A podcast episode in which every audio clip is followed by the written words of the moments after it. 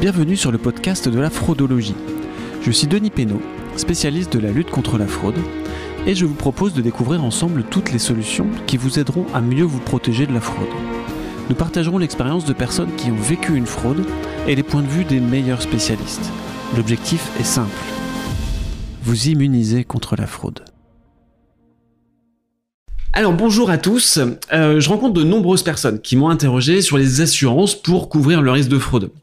Et vous vous posez peut-être la même question pour vous ou votre entreprise. Alors l'assurance c'est un métier à part entière qui nécessite de connaître les produits disponibles sur le marché. Je vous propose donc euh, que nous fassions aujourd'hui un tour complet de la question avec un professionnel. Et c'est pour ça que j'ai le plaisir d'accueillir Frédéric Pénoche, qui a fondé le cabinet de courtage Investis France. Bonjour Frédéric. Bonjour. Alors Frédéric, notre objectif aujourd'hui, c'est de faire une présentation aussi euh, exhaustive que possible du marché de l'assurance et plus particulièrement les assurances qui couvrent les fraudes. Avant de rentrer dans le vif du sujet, est-ce que tu peux nous présenter rapidement ton entreprise? Bien sûr. Alors, Investis, euh, c'est une société de courtage que j'ai créée en 2017 après une expérience euh, d'ancien banquier entreprise euh, et, euh, et, et d'assureur.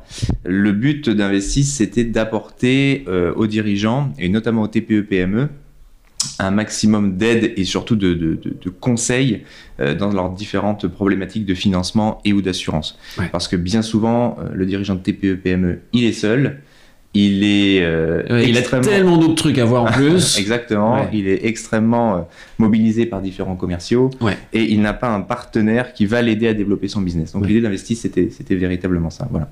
Super. Évidemment, on- je mettrai tes coordonnées dans, dans les- la description de l'épisode. Euh, donc, pour apporter un maximum d'informations à nos auditeurs, je te propose quelques questions précises pour répondre à, à- à la plus grande partie des interrogations que je rencontre.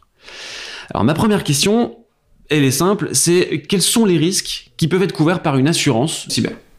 Alors, on peut retrouver deux grands types de risques. On va retrouver le, le risque de fraude informatique, hein, très clairement. C'est Le- purement informatique. Ah, Les virus, les ransomware, les malwares, tout ça, c'est quelque chose qui va être, euh, qui va être couvert. Ouais. Et puis, on va y retrouver aussi euh, euh, les risques liés, par exemple, au piratage des lignes téléphoniques. Ouais, ça c'est intéressant, c'est un truc auquel on pense pas nécessairement. Enfin, en tout cas, l'actualité aujourd'hui nous pousse à penser ransomware, virus, etc. Mais euh, comme tu dis, les, les, les, les- les serveurs téléphoniques sont de plus en plus en interne Exactement. et ils sont tout aussi exposés aux fraudeurs, quoi. Tout, tout à fait, et c'est arrivé à, à une entreprise que, que j'avais démarchée euh, à une époque, euh, qui avait eu ces, ces lignes téléphoniques qui, qui avaient passé des appels surtaxés tout un week-end. Ouais. Donc, euh, Et là, quand non- on reçoit la facture, euh, Voilà, parce on, que- on comprend l'intérêt de c'est l'assurance. d'autant plus surnois que vous vous rendez pas compte de, de l'incident tout de suite. Ouais. Vous vous en rendez compte bien sûr bien après quand vous recevez la facture, la facture de, de téléphone. Ouais, les fraudeurs sont très imaginatifs. Exactement. Donc on, voilà, on a, on a beaucoup de, de- de choses qui sont, qui sont couvertes, mine de rien, et également des, des aides sur la gestion des incidents. Donc c'est quelque chose d'assez Ouais. important, parce que quand vous êtes dirigeant d'une entreprise, quelle que soit la taille, hein, parce qu'on on en reparlera, mais c'est vraiment important de, de, de bien comprendre que vous soyez une entreprise d'une personne ou que vous soyez une entreprise, une multinationale, d'ailleurs les exemples euh, sont nombreux de ce côté-là, Oui. euh, l'activité de fraude et l'activité de cyberfraude est très rentable pour un, pour un pirate informatique. Euh, et, et quand vous vous retrouvez le lundi matin avec l'ensemble de vos postes piratés ou avec un vol de vos données clients, eh ben, c'est quand même un peu panique à bord. Donc les assureurs sont quand même là pour vous aider dans la gestion de l'incident, dans la prise en charge des dépenses de garantie. Et, quand on parle ça, quand on parle de la prise en charge des dépenses, c'est également euh, toute la prise en charge des, conseils juridiques, de restauration des données, de restauration d'images.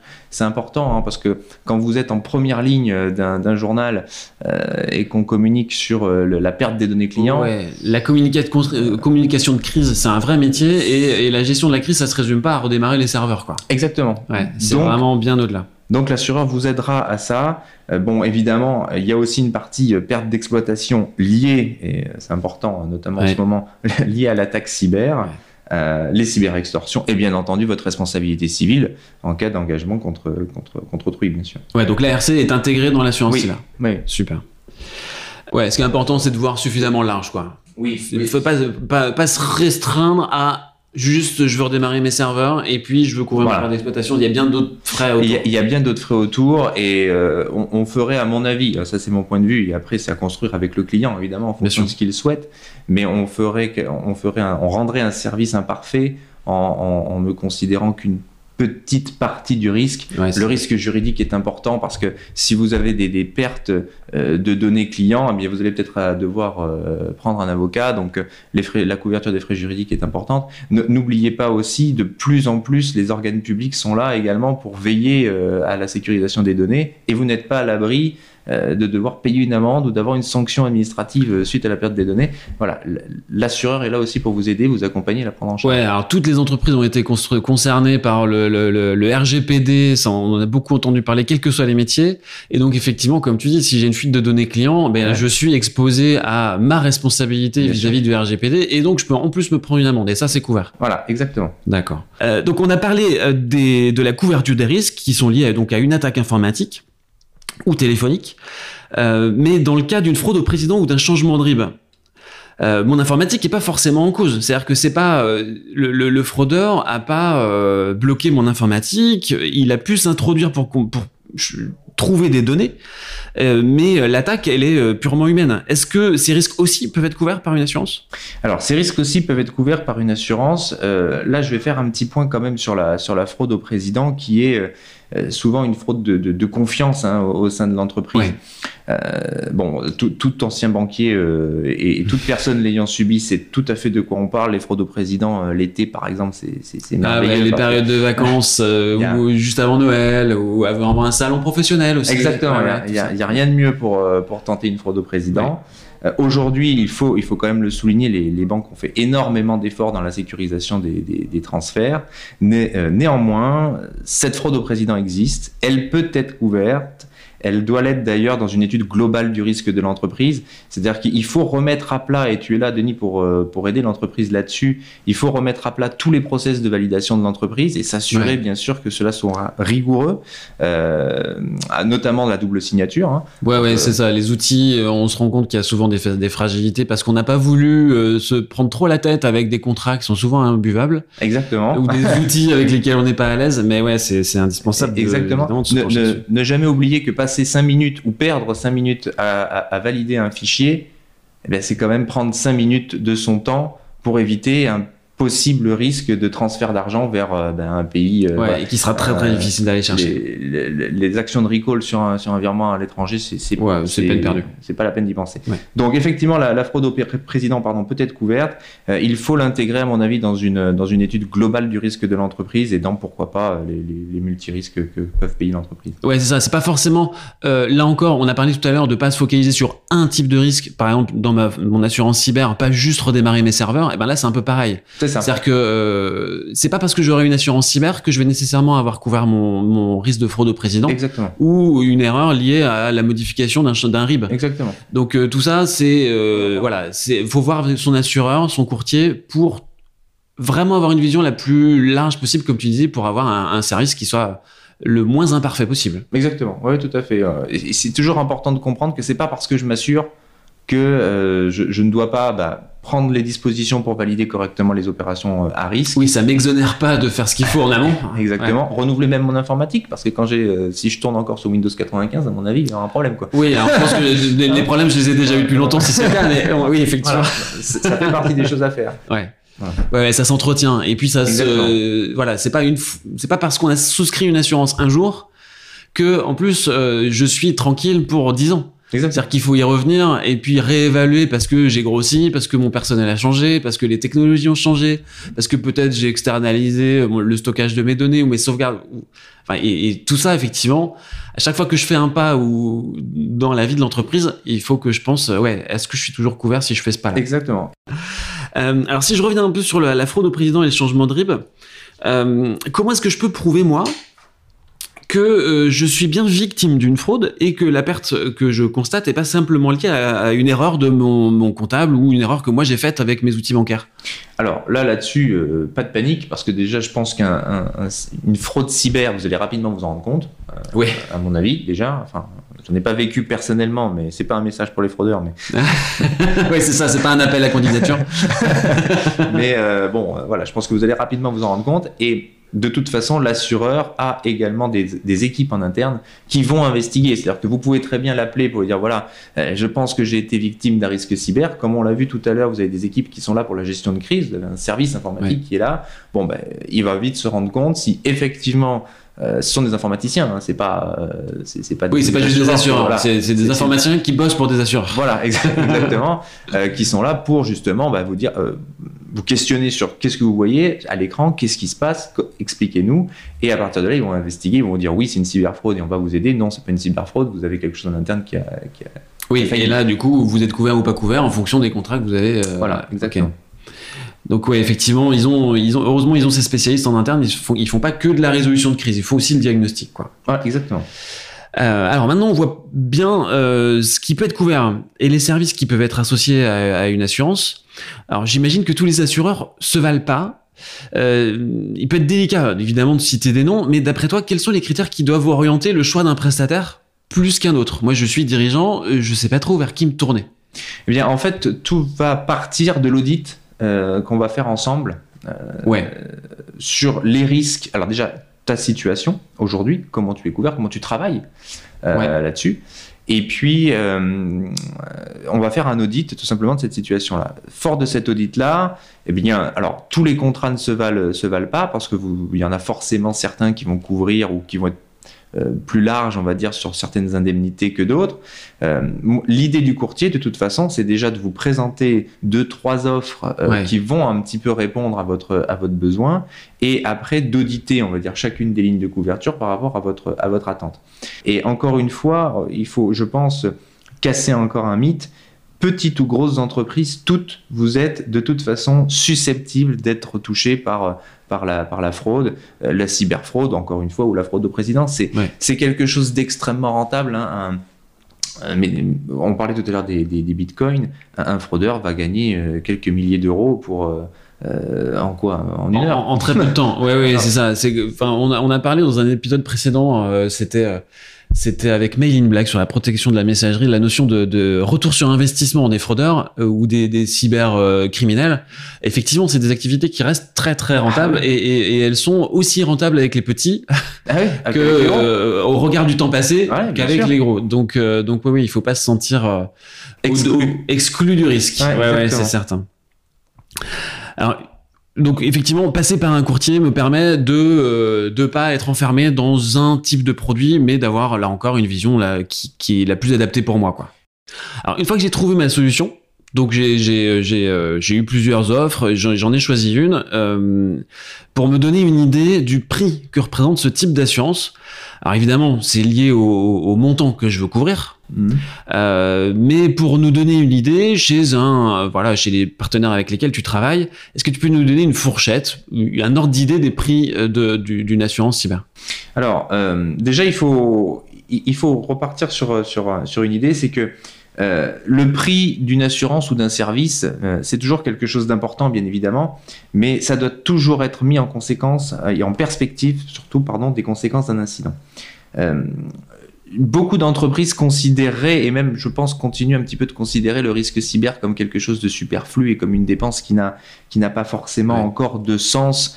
Euh, vous avez des entreprises qui ne réalisent pas forcément d'opérations à l'international, donc qui se disent bon bah moi je suis tranquille parce que c'est du franco-français. Ah alors, alors que l'expérience montre que de plus en plus ils se sont nationalisés.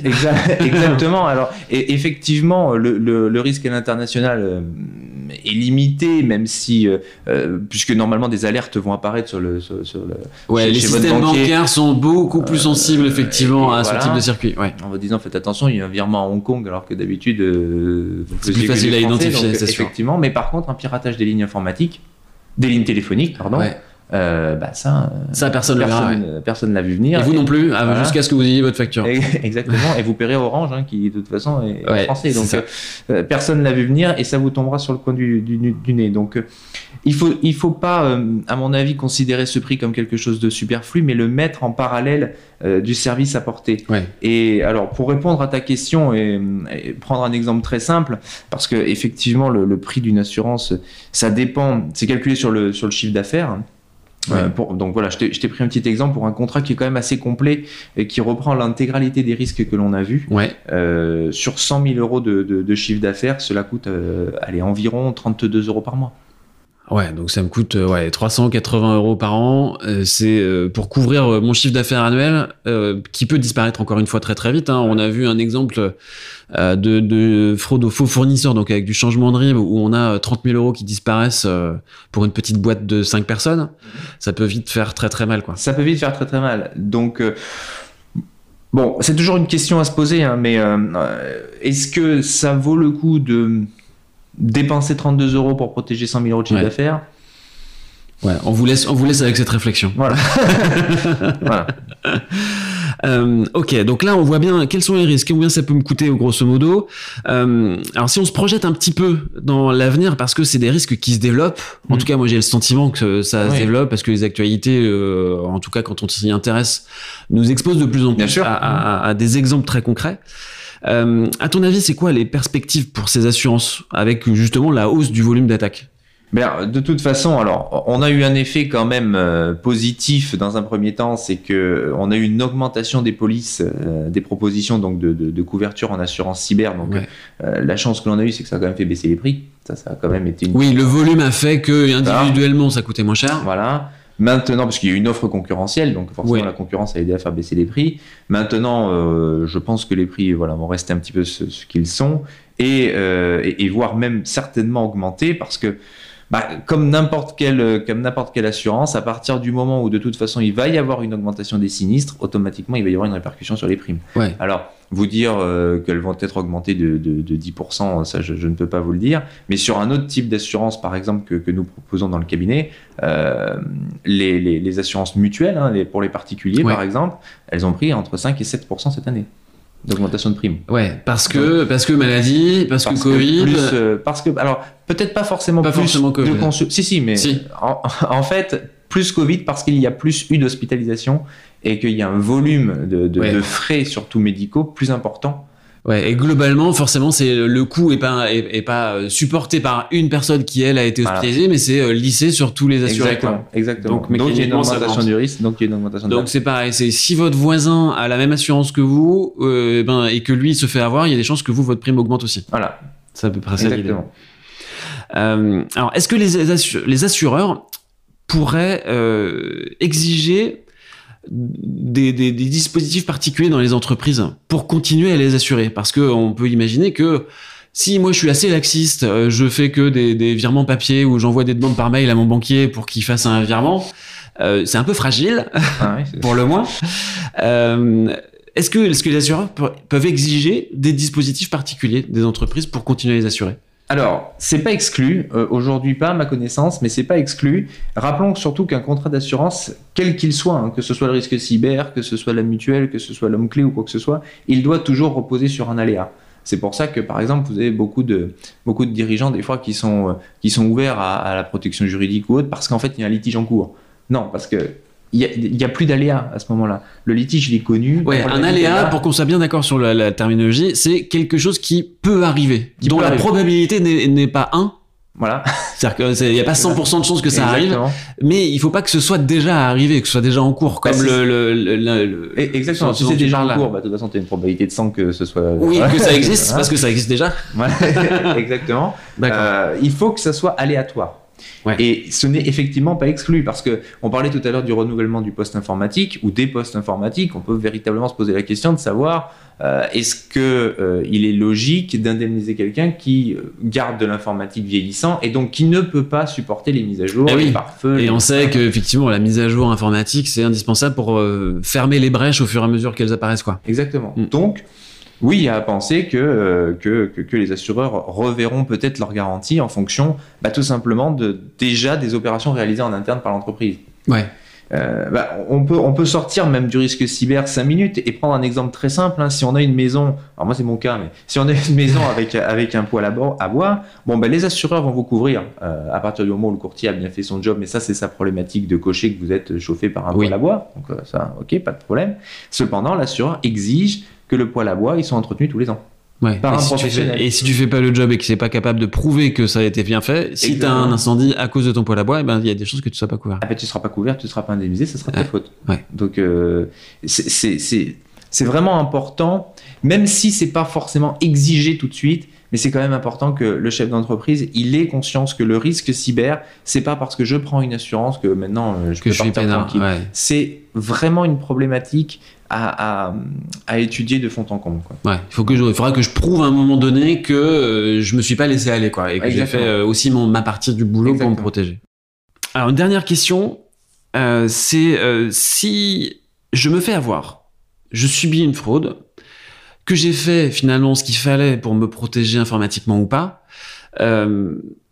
est-ce que le, le- mon assureur peut refuser de renouveler ma police ou baisser les garanties pour lesquelles il me couvre. Alors, baisser les garanties, euh, c'est, à mon avis peu envisageable. Par contre, euh, te résilier, oui, ça c'est quelque chose qui est possible. Ouais, de plein droit, il peut dire non, maintenant j'arrête de vous assurer. C'est de toute façon prévu dans les conditions générales, donc là-dessus, Ouais. l'assureur est couvert. Euh, et puis, rappelons que c'est un fonctionnement assurantiel comme une assurance auto, comme. euh, Oui, c'est ça.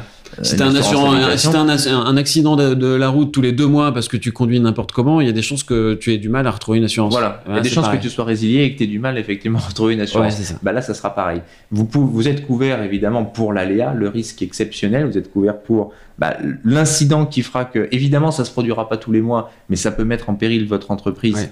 Euh, Il y a des entreprises qui vont fermer, hein, encore une fois, à cause de ça, parce qu'on on va vous réclamer de l'argent, ou on va vous, vous mettre en, en péril et en danger.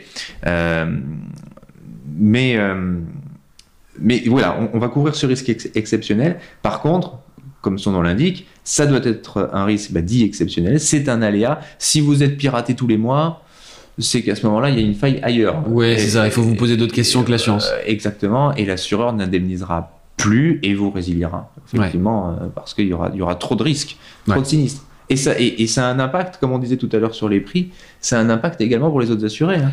Oui, c'est pas que pour vous. Euh, Bon, oui. c'est difficile, c'est toujours pareil. hein, C'est difficile de voir euh, l'impact pour les autres. hein. On, a, on a tendance à voir d'abord l'impact pour soi, mais euh, mais effectivement, c'est pas à négliger parce que ce que les autres font ont un impact sur nous aussi. Exactement, Voilà. exactement. Ça marche dans les on deux sens. On peut le tourner de l'autre Voilà, côté. exactement. Bon, super, c'est hyper clair. Merci beaucoup, Frédéric. Donc, on a vu que euh, voilà, l'assurance, ça peut couvrir vraiment plein de choses, qu'il faut se pencher sur le sujet, que ça doit être entretenu, que c'est un coût qui, finalement qui est pas si énorme, euh, que ça n'exonère pas euh, de aussi euh, travailler en interne sur son informatique et, et sur tout ce qu'on peut mettre en place pour éviter de se faire avoir. C'est, je trouve très complet. Merci beaucoup. Alors, où, où est-ce qu'on te retrouve? Comment comment on peut te contacter? Eh bien, euh, directement en fait par mail hein, sur Ouais. investis.outlook.fr Très bien. ou sur le site web euh, de www.investis-france.com. Investis avec un Y. Avec un Y. n v e s t y s-france.com. Exactement. Super. Eh ben écoute, merci beaucoup Frédéric euh, Je t'en pour prie. toutes Merci ces à informations. Euh, à tous, je vous dis à très bientôt pour euh, un- une nouvelle séance de fraudologie. Euh, J'espère que que vous aurez une vision beaucoup plus précise de l'assurance et que vous allez chercher rapidement un- le numéro de téléphone de votre assureur ou que vous allez contacter Frédéric pour faire un point sur ce sujet qui est, qui est pas un détail. Je vous dis à très bientôt et bonne journée à tous. Au Merci, revoir. bonne journée. Merci d'avoir suivi cette séance jusqu'au bout. Pour faire connaître la fraudologie et participer à notre immunisation collective de la fraude, merci de partager cet épisode à vos amis et à vos collègues, de lui donner une note 5 étoiles et de me laisser vos commentaires pour faire progresser ce podcast ou pourquoi pas me proposer des sujets à aborder dans une prochaine séance. Enfin, si vous voulez me contacter en direct, n'hésitez surtout pas, je suis présent sur LinkedIn ou sur le site fraudologie.fr. Quant à moi, je vous dis à très bientôt pour une nouvelle séance de fraudologie.